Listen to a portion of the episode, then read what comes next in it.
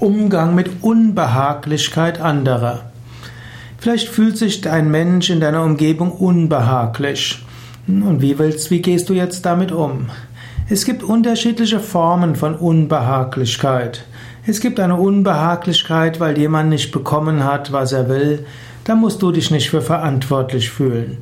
Es kann sich jemand unbehaglich fühlen, weil ihm der Arbeitsplatz nicht liegt. Typischerweise musst du dich auch nicht allzu viel drum kümmern.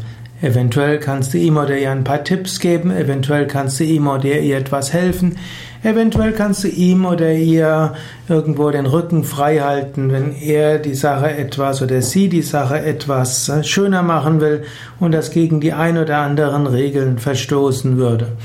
Also, und da kannst du etwas helfen, wenn du gerade einem Menschen, dem es um Behaglichkeit und Gemütlichkeit geht, hilft, sich, hilfst, sich etwas wohler zu fühlen, dann wird er dir dankbar sein.